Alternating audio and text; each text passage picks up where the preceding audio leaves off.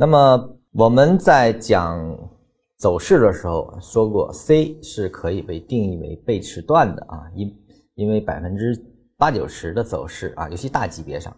一般都是两个同级别方向的中枢。那么 C 就是称为背驰段。那么这里面背驰使用的时候，我们要注意，背驰段不意味着必然背驰，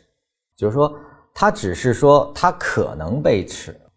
就这里面可能涉及到后面我们需要再讲的，比如说买卖点之间的转换，可能要用到这个逻辑的。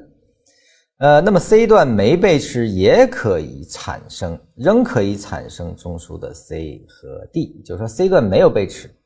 就是它的运运行速度很大的话。那么背驰段之后依然可以产生大 C 甚至大 D，就说是这个意思，就是说，呃，没有背驰就可能产生更高的中枢，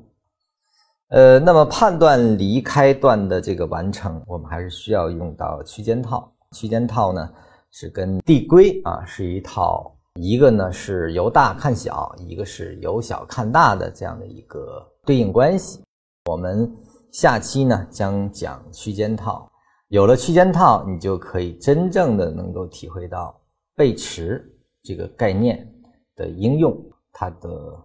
逻辑性可能更容易找到啊，因为它这里面很多人来这里面会绕掉，说这背驰你需要完成之后才能确定，那么如何知道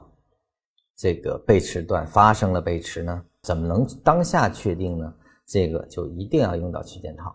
就是说，有了级别的概念，有了区间套的概念，背驰才能真正的起到核心作用。